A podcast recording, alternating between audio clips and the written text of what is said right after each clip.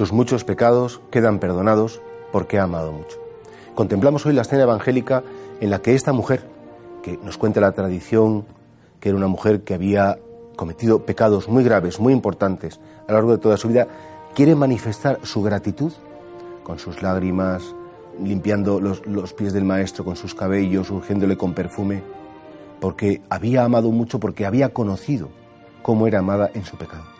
A veces nos equivocamos pensando que Dios nos va, nos va a amar más porque hacemos más cosas buenas. No, Dios me tiene que querer porque yo he ayudado en esto, porque he dado limosnas, porque he hecho mucha oración, porque he hecho mucha caridad, porque me he apuntado un voluntariado. ¿Cómo no me va a querer Dios? No, sí, claro que te va a querer, pero no es esa la razón por la que te quiere. Dios nos quiere porque nos llamó a la existencia.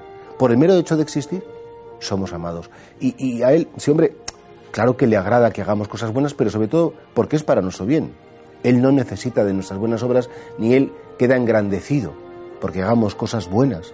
Si nos pide que las hagamos es por nuestro bien. Y efectivamente, nuestro bien le da gloria.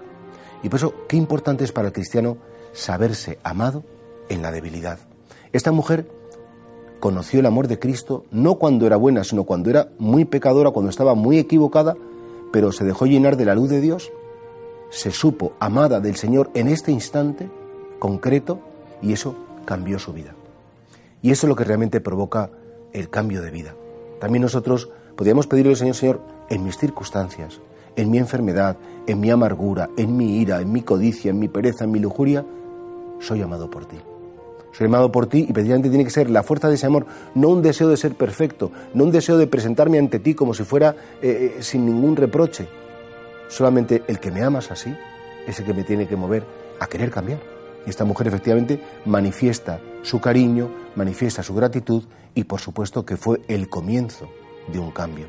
Para cambiar hay que comenzar, hay que desearlo, pero solo lo vamos a hacer si nos sabemos incondicionalmente, incondicionalmente amados por aquel que nos llamó a la vida y que por el mero hecho de existir ya somos amados.